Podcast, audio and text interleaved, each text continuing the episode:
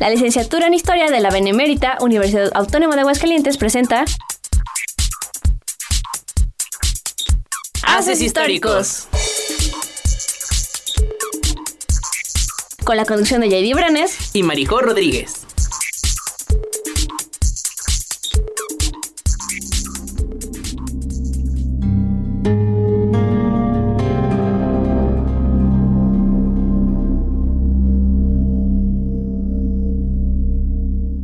Descrito por Santiago Posteguillo, fue el hombre más poderoso del mundo, pero también el más traicionado. Es recordado junto a Alejandro Magno, Aníbal y Julio César como uno de los militares más sobresalientes del mundo antiguo. Caminó con la muerte de su lado, ligando su vida entera al arte de la guerra. Como líder de ejércitos no perdió un solo enfrentamiento, fiel en el campo de batalla, pero siempre honorable hacia aquellos que venció. Bienvenidos a Haces Históricos, donde el día de hoy les hablaremos sobre Publio Cornelio Escipión, a quien el mundo conocería como el africano. Antes de comenzar, saludo a mi compañero JD. ¿Cómo estás? ¿Qué tal, Marijo? Estoy muy bien, ansioso por conocer la vida de quien salvaría a Roma republicana de un final estrepitoso, enfrentándose al hombre más temido de la época, el cartaginés Aníbal.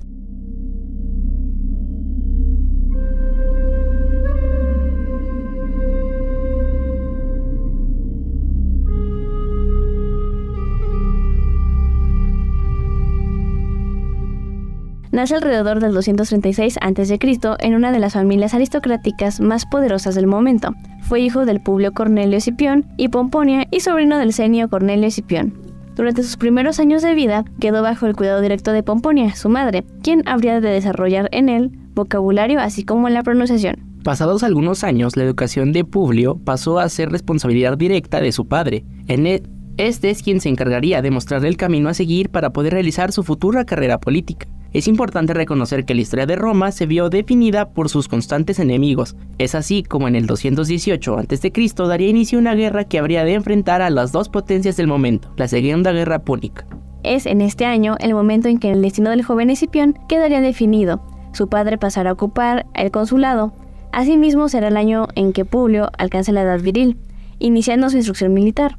En un principio será debido a su posición social, que logrará escalar en la cadena de mando del ejército republicano, siendo nombrado tributo militar perteneciente al segundo cónsul Tiberio Sempronio Longo. Pronto la vida dejaría de parecerle sencilla. Aníbal, decidido a llevar la guerra a territorio italiano, buscando provocar mayor desgaste a su entorno enemigo, mientras probaba al resto de tribus bárbaras su determinación de acabar con los hijos de la loba. Es así como Escipión, padre, tomaría la decisión de salir al encuentro de Cartaginés. Será en la batalla de Tesino la primera participación del joven Escipión batalla en la que demostrará su determinación y su valor, salvando a su padre, quien rodeado por sus enemigos se encontraba en una situación desesperada.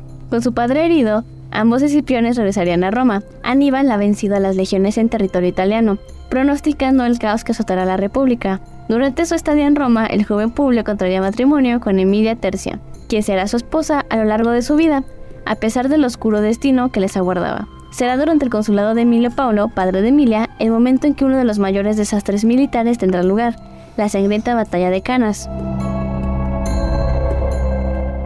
Pero antes de continuar, vayamos a nuestra sección Voces de la Historia con nuestro compañero Alejandro. Adelante, Alex.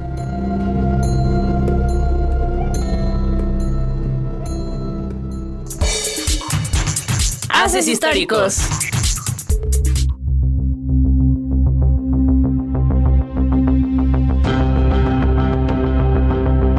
Como ya hemos destacado, Publio Cornelio Escipión unió su vida en matrimonio con Emilia Tercia, tercera hija del cónsul Lucio Emilio Paulo, vencedor de la Segunda Guerra Ilírica. Las bodas en Roma, como en cualquier otra cultura, tienen ese sello particular que le da un aire típicamente romano. El matrimonio entre las clases acomodadas de Roma, por lo general, no consistía en la culminación de un apasionado romance, sino más bien en una práctica alianza política. La boda se conforma por una serie de rituales que le dan esta sensación ceremonial. Para comenzar, la joven prometida había de ofrendar sus juguetes de la infancia a los dioses del hogar, como símbolo de veneración, pidiendo así la capacidad de sobrellevar el paso a la nueva etapa de su vida. Antes de enredarse en los brazos de Somnia, diosa del sueño, cubría su melena en una fina redecilla roja como símbolo de su pureza. Al día siguiente, al despunte del amanecer, se procedía a la lectura de los auspicios, examinando las entrañas de un animal sacrificado en honor a los dioses.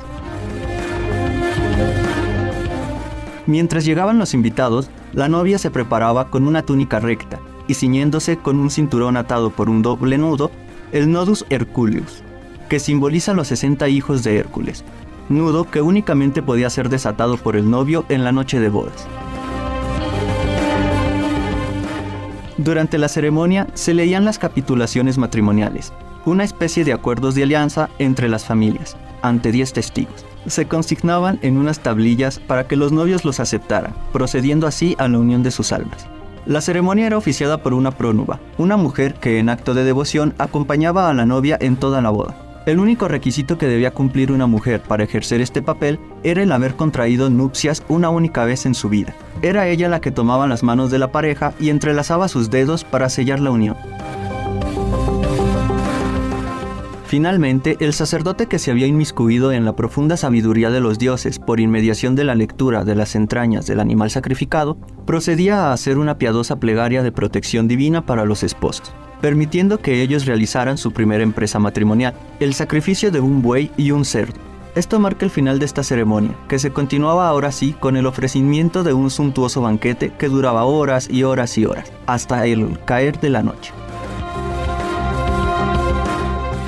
Bajo las estrellas se presentaba la tradicional representación del rapto de las Sabinas, que en los inicios de Roma había sido perpetrado por los fieles seguidores de Rómulo, quienes, a falta de doncellas para procrear, invitaron a una cena a los Sabinos, un pueblo itálico, para poder raptar a sus mujeres, dando inicio así a una guerra entre sabinos y romanos que culminó gracias a la intervención de estas mismas mujeres, que intercedieron en el campo de batalla en nombre de sus hijos y esposos, para pedir paz y protegerlos, en una muestra de valor y devoción a su familia, digna de admiración. Es así como la novia se resistía a abandonar su hogar, arrojándose a su amada madre, mientras el marido fingía alejarla por la fuerza de su cariñoso abrazo. Tras una boda llena de sangre, raptos y ritos religiosos, la pareja arriba a su nuevo hogar, donde la recién casada unge con manteca los goznes de la puerta, recabando así una unión fértil. Entonces, la joven colocaba un velo sobre la puerta como símbolo de dedicación al hogar para así pronunciar la tradicional frase de unión, fidelidad y obediencia, donde tú eres callo, yo seré calla. A partir de esto podían ya ingresar a su nuevo hogar, pero sin poner un pie en el umbral por lo que debía la joven entrar alzada en brazos de los invitados hasta ser acogida entre los brazos de su esposo. Se le investía entonces como domina del hogar entregándosele agua y fuego, que simbolizaban la unión de los principios opuestos de marido y mujer, quedando materializado en el hecho nupcial. Yo fui Alex y esto fue Voces de la Historia. Regresamos con ustedes, JD Marijo.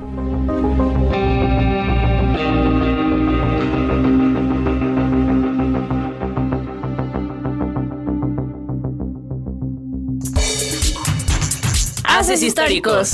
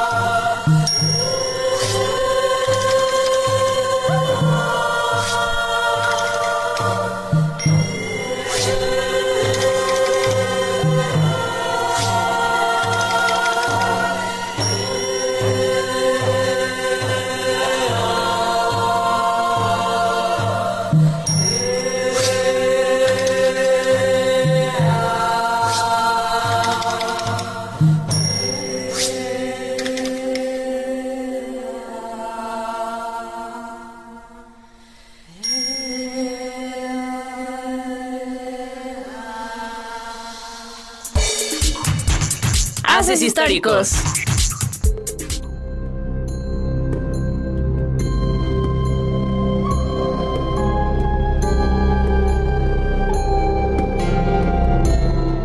Ante la derrota infligida por las fuerzas cartaginesas, el pueblo romano pierde la esperanza de derrotar a Aníbal. El cartaginés podrá moverse por el suelo italiano sin amenaza alguna. Sin embargo, el joven Escipión se encarga de mantener la esperanza en Roma y sus defensores. A partir de la batalla de Canas, poca información queda de lo sucedido entre los años 216 y 213 a.C. La historia le da un breve respiro. En el 213 a.C., Escipión volverá a aparecer en escena, presentándose en las elecciones por el cargo del edil aún sin haber previamente ocupado el cargo de coesor, uno de los tantos peldaños que le daba por subir para alcanzar el consulado. Su rápido ascenso pudo deberse a diversas razones. No obstante, es probable que las acciones militares de su padre y su tío en Hispania fueron determinantes para la carrera de su joven hijo sería en el 211 a.C. uno de los tantos momentos decisivos dentro de la vida del joven Escipión. Su padre y tío, a pesar de los esfuerzos realizados y derivado de la constante negativa del Senado de enviarles tropas de refuerzos, caen en el campo de batalla, dejando el camino libre para el envío de tropas a las fuerzas cartaginesas. Los aliados abandonan a Roma. Los hijos de la loba se ven en una crisis militar sin precedentes. La llama de la esperanza comienza a tambalearse, pues es necesario un nuevo general que contará con el prestigio del padre y tío de Escipión. El temor que generaba el nombre de Aníbal fue tal que el Senado no lograba elegir a un nuevo procónsul que se encargara de la desesperada situación en Hispania. Es así como el día fijado para las elecciones llegará, pero ningún ciudadano se presentará para ser elegido, excepto uno, Publio Cornelio Escipión. Aprovechando la situación desesperada, así como la falta de candidatos, presenta su candidatura a pesar de no cumplir con los requisitos políticos ni militares para liderar ejércitos. Llega el 210 a.C., Escipión desembarca en el puerto de Ampurias para marchar por tierra a Tarraco, contando con 10.000 soldados de infantería y 1.000 unidades de caballería dispuestos a enfrentarse al ejército cartaginés, que contaba con más de 40.000 hombres. Su primera acción militar sería resguardarse en los cuarteles de invierno, debido al avanzado del año. No obstante, no se desaprovecharía el tiempo, pues mientras sus tropas entrenaban en los cuarteles, Escipión se encargaría de conseguir el apoyo de las tribus indígenas. Con la llegada de la primavera del 209 a.C., comienza a movilizarse el ejército romano, partiendo del Tárraco a marchas forzadas en dirección al sur, mientras que la flota navegaba por la costa hacia la capital cartaginesa en Hispania, Cartago Nova, realizando un recorrido entre 480 y 300 kilómetros en tan solo 7 días. El ejército cartaginés, dividido por toda Hispania, observó sorprendido la aparición del ejército romano frente a las murallas de su capital hispana. La ciudad no era difícil de conquistar, únicamente por sus murallas, sino también por su ubicación geográfica. En la parte meridional cuenta con un acceso al mar, rodeadas además por una serie de colinas, dos de ellas escarpadas y otras tres no demasiado altas, pero sí abruptas y complicadas de escalar. Sin embargo, Escipión no se dejaría intimidar, y el asedio a Cartago Nova comenzaría.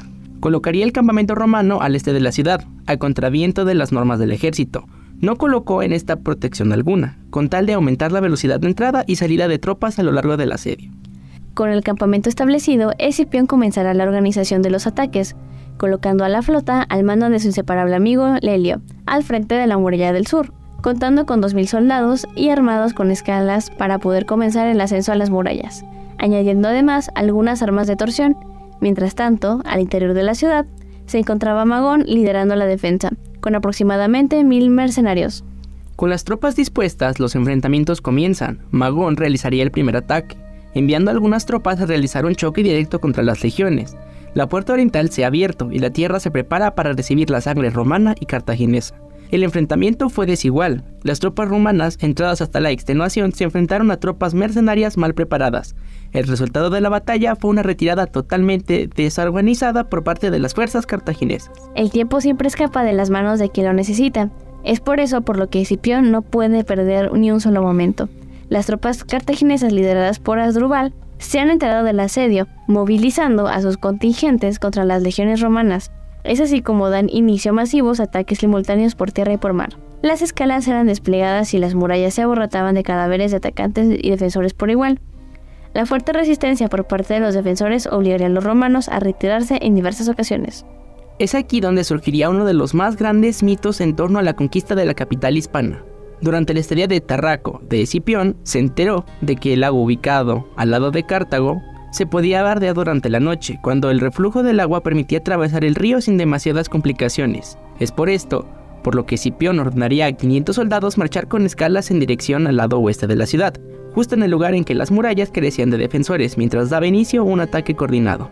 Con los 500 soldados en las murallas, los defensores del lado oriental se vieron atacados por todos lados, permitiendo a las tropas de Escipión alcanzar la puerta principal de la ciudad, dejando libre el ingreso al resto de las fuerzas romanas, quedando sellado el poder del destino cartaginés en la península ibérica y el inevitable ascenso militar de Escipión.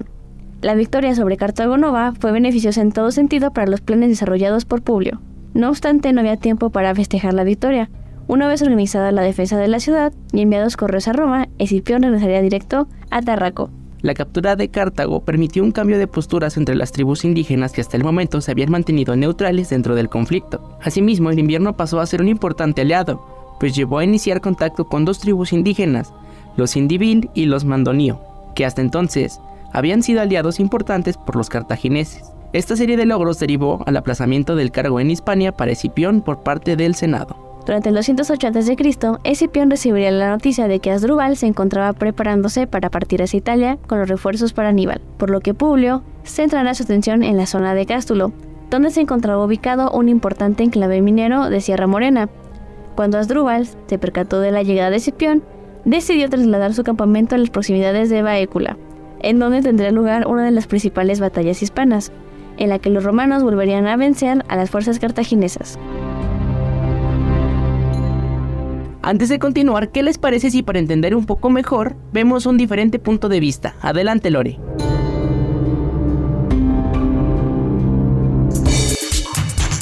Haces históricos.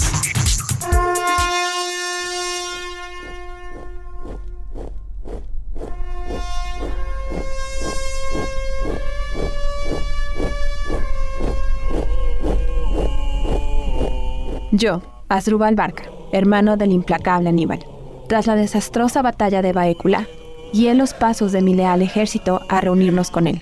Avanzando a marchas forzadas, nos dispusimos a atravesar las imponentes cumbres de los Alpes, soportando las inclemencias del paisaje invernal y la pérdida, uno a uno, de nuestros elefantes. Las llanuras del río Po recibieron nuestros cuerpos macilentos, para darnos una nueva oportunidad de lucha. Aquí es donde bravos mercenarios se sumaron a nuestras filas para acometer nuestra siguiente misión, el asedio de Placentia. Esta plaza era pieza clave para el control de la Galia Cisalpina, región al norte de Italia, para garantizarnos a Cartago el libre paso desde Hispania.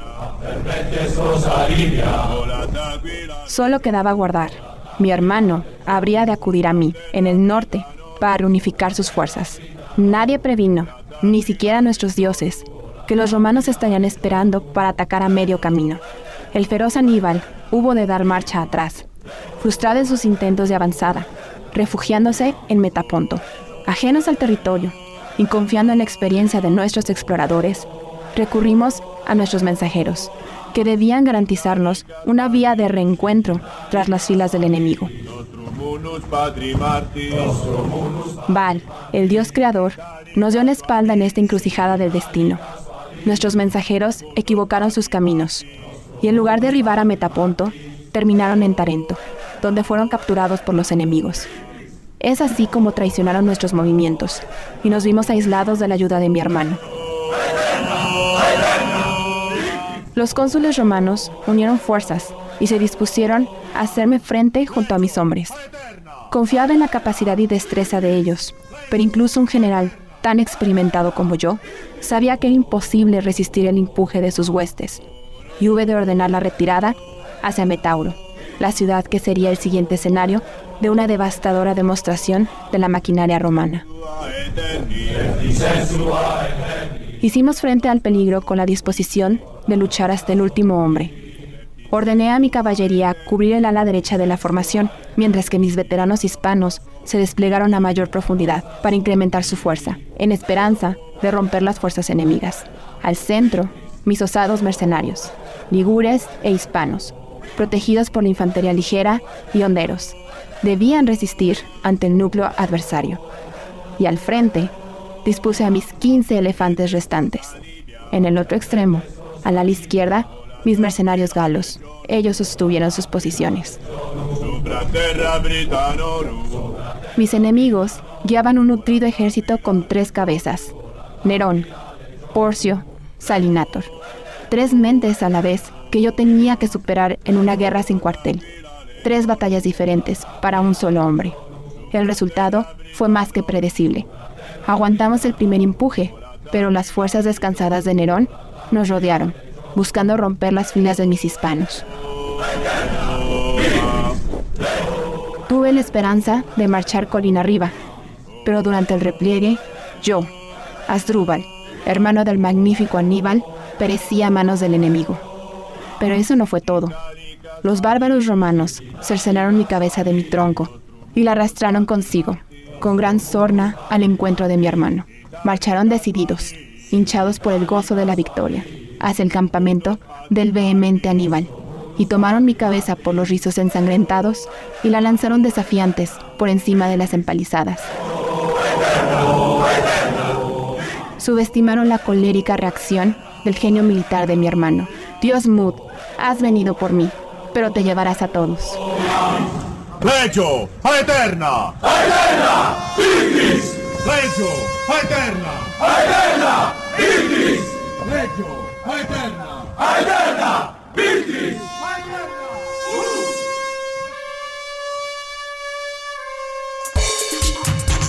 Haces históricos.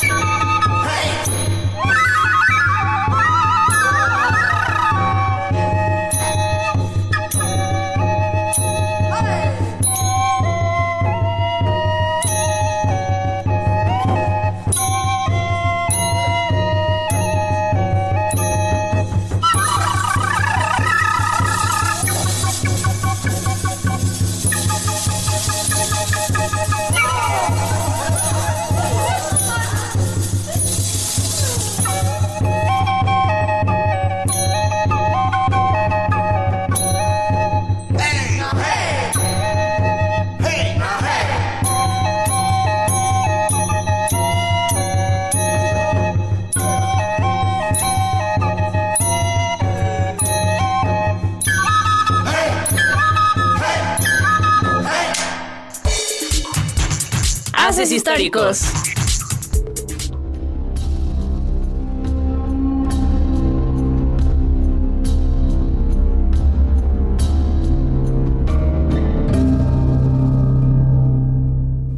A partir de entonces, los ejércitos cartagineses que hasta el momento se encontraban divididos decidieron cambiar su actitud, motivados por el terror inspirado por los romanos y sus constantes ataques y victorias. Durante el 207 a.C., Escipión lideraría a sus tropas desde Terraco, sin entrar directamente en combate, delegando las responsabilidades a sus lugartenientes. Finalmente, en el 206, llegarán los acontecimientos que definirían el destino de la península ibérica. A lo largo de este último año tendrá lugar la batalla de Ilpa, un enfrentamiento entre Escipión y Adrúsbal Gisgón, en donde Publio se hará una vez más victorioso. Con esta derrota, las fuerzas cartaginesas perdieron totalmente el control de la península ibérica, quedando relegados únicamente a África y la península itálica, con un Aníbal totalmente distinto al que había conquistado la conquista. Les recordamos estar atentos a la publicación de la revista Horizonte Histórico y estar atentos a las actividades que ofrece el Departamento de Historia. Les invitamos a dar like a nuestra página de Facebook Haces Históricos donde publicamos el tema de la semana y donde pueden decirnos de qué personaje o tema les gustaría que habláramos en próximos programas. También búsquenos como Haces Históricos en Instagram y en nuestro canal de YouTube y Spotify. donde estaremos compartiendo material relativo a este programa. Igualmente agradecemos a Rafael Polo, editor de este programa y el encargado de que toda esta magia suceda. En fin, muchas gracias por su tiempo. Mi nombre es JD Brenes. Y yo soy Marijo Rodríguez. Que tengan una linda tarde y recuerden que la historia la hacemos todos.